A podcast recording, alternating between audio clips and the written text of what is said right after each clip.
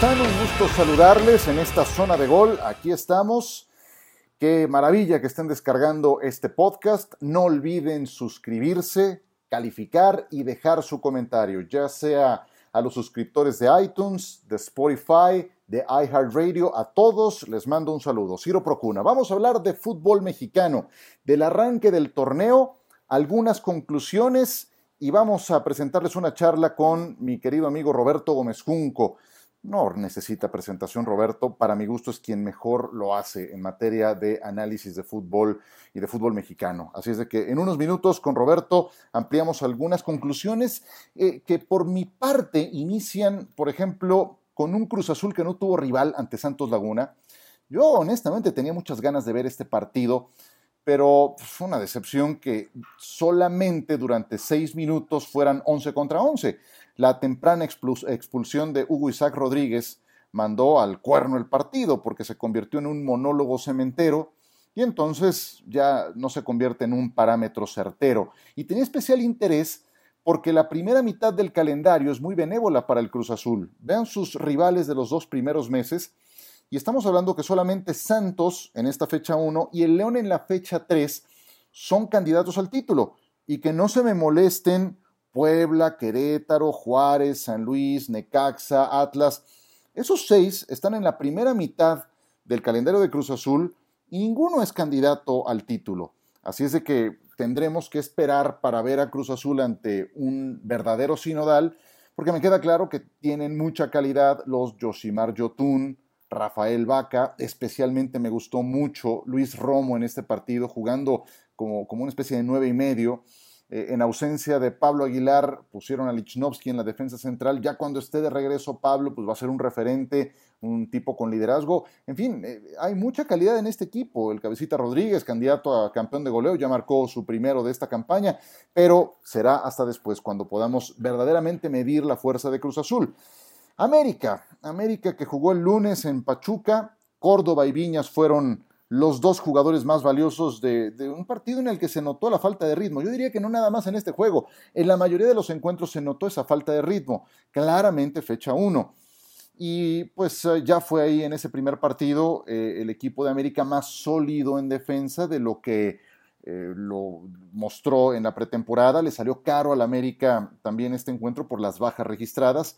Córdoba está cada vez mejor, tiene ductilidad en medio campo, me gusta verlo de nueve y medio porque en esa posición es donde creo que se estimulan sus condiciones creativas y lo pone en una situación favorable también para intentar el disparo de media distancia, para conectar con Roger Martínez, con Ibarwen, con Viñas, este otro es un jugadorazo, lleva nueve goles en 16 partidos con el América, se ha ganado la titularidad, su producción es excelente, ya América le firmó un contrato por cinco años, hizo válida la opción de compra que tenía con su club uruguayo y pues ha ganado la titularidad, tiene 22 años, sigue en ascenso y este uruguayo más adelante cuando lo revende el América le puede sacar muy buenas cuentas. Chivas y León en un partido puramente de fecha 1 también.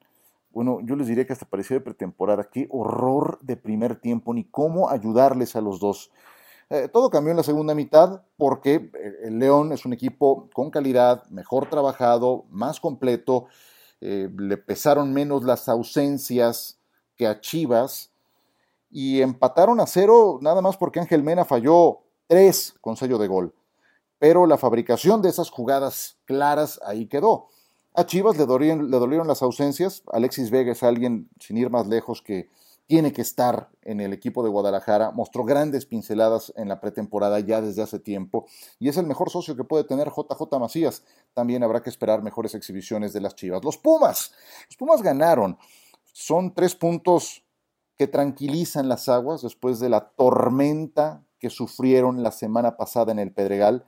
Un juego medio rocambolesco donde Universidad no fue claramente superior a Gallos Blancos, pese a la localía. Hay que ver los primeros 20 minutos. Gallos parecía el local, pero que tuvo Pumas? Pues delanteros más certeros. Dineno y Carlos González son mejores que las opciones que, pudieron poner sobre la mesa los Gallos Blancos y eso le va a pasar constantemente al equipo de Querétaro.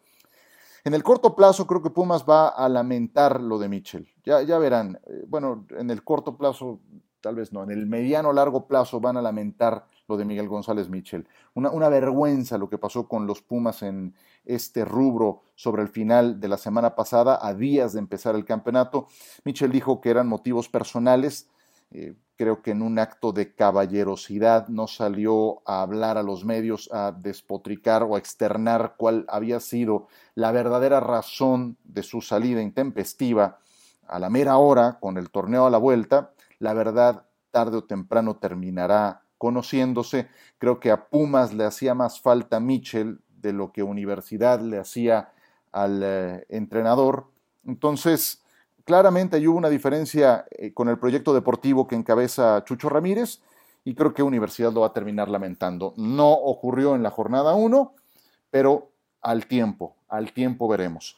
Para ampliar los comentarios de esta primera jornada, saludo con mucho gusto a Roberto Gómez Junco, compañero, buen amigo, lo conozco hace mucho tiempo y me da un inmenso placer volverte a saludar en esta zona de gol. Roberto, ¿cómo te encuentras? ¿Cómo estás? Muy bien, Ciro, me da mucho gusto saludarte. Hablemos de Tigres. Quiero aprovechar tu cercanía con este equipo eh, y no nada más con el equipo, especialmente con un jugador importantísimo que es André Pierre Guignac. Hace no mucho le hiciste una estupenda entrevista y pudiste tener esa oportunidad de, de conocerlo. ¿Cómo es Guignac en corto? ¿Qué lo sigue motivando a estas alturas de su carrera? Además de sus enormes, evidentes cualidades como futbolista, André Pierre Gignac es un profesional cabal en toda la extensión del término.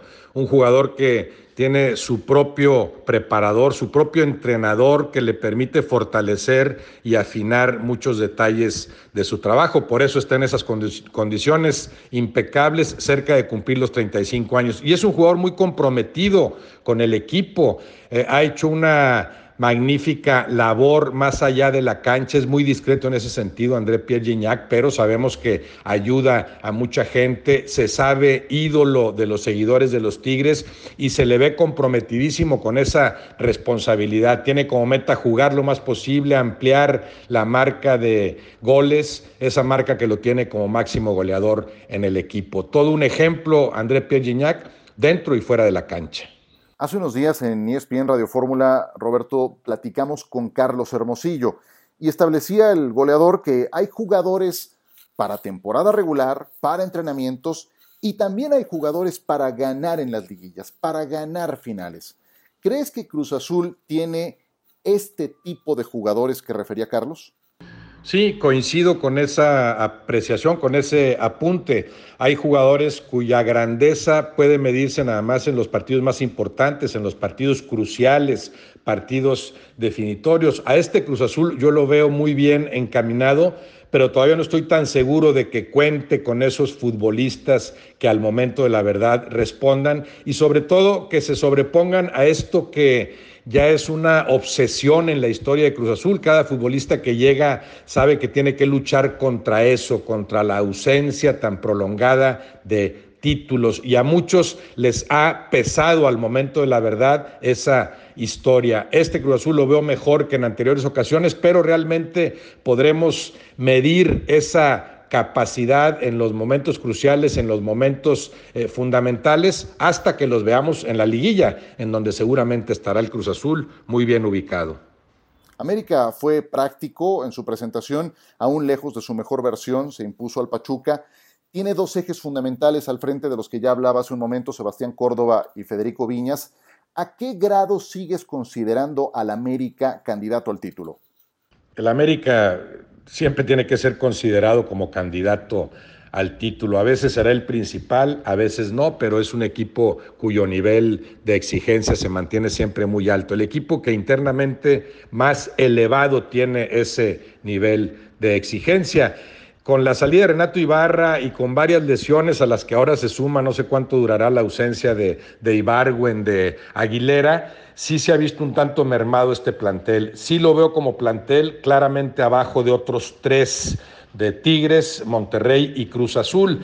Pero como equipo sigue siendo muy competitivo. Si se tratara de señalar eh, favoritos, yo pondría al América abajo de Tigres y de Cruz Azul, eh, quizá a la altura del Monterrey, abajo quizá de León también, que es otro equipo para mí fuerte candidato, aunque no cuente con un plantel tan poderoso. El América ha avanzado, aunque muy despacio, ¿no? En el intento de Miguel Herrera de dominar una forma de jugar, de llegar a ese pleno dominio que sí manifiestan otros equipos.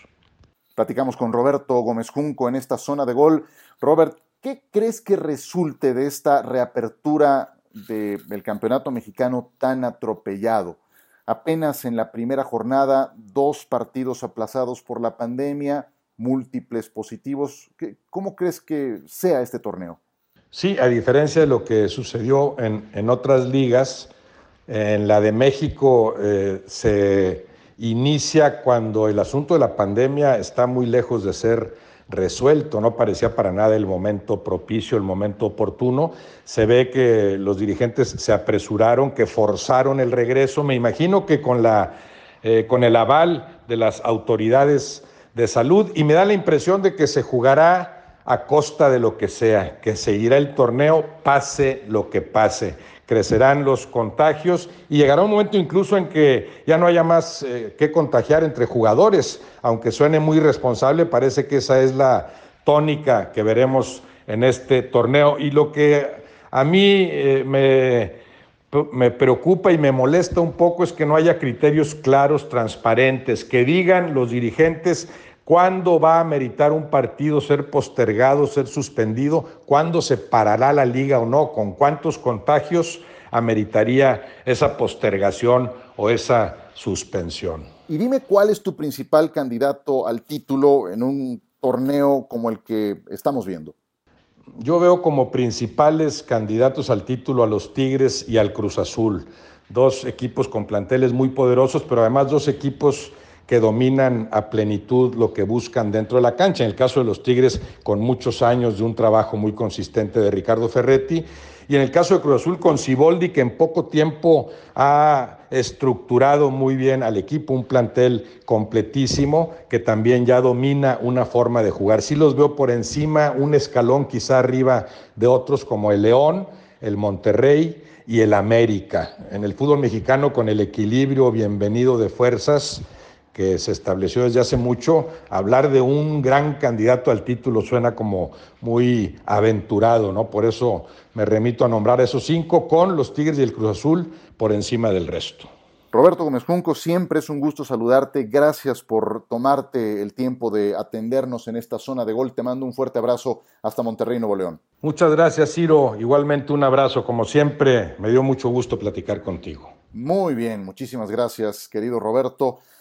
Siempre es un gusto escuchar a Roberto Gómez Junco y justamente vamos a aprovechar para retomar alguno de los temas que puso sobre la mesa. Lo hacemos después de esta pausa.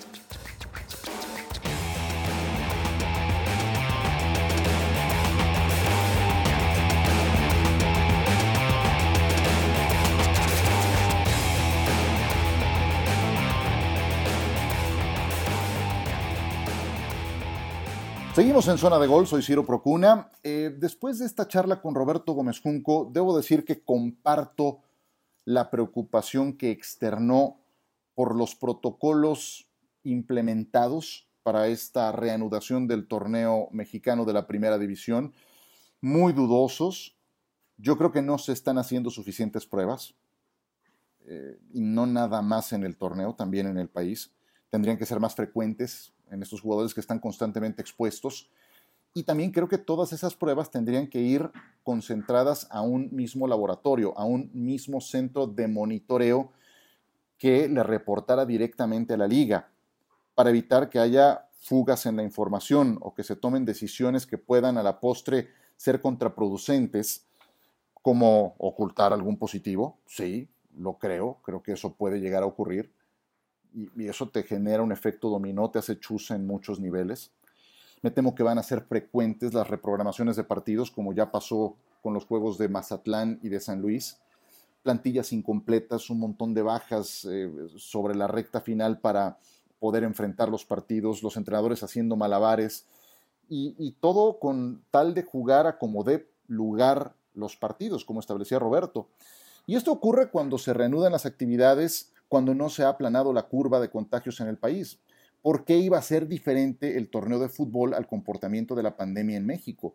Es parecido a lo que está enfrentando grandes ligas, donde en Estados Unidos también los contagios siguen al alza, hay estados especialmente que le están pasando muy mal y, pues no llevan ni una semana y ya también hubo dos eh, posposiciones, dos juegos aplazados y eso le puede ocurrir también a la NFL.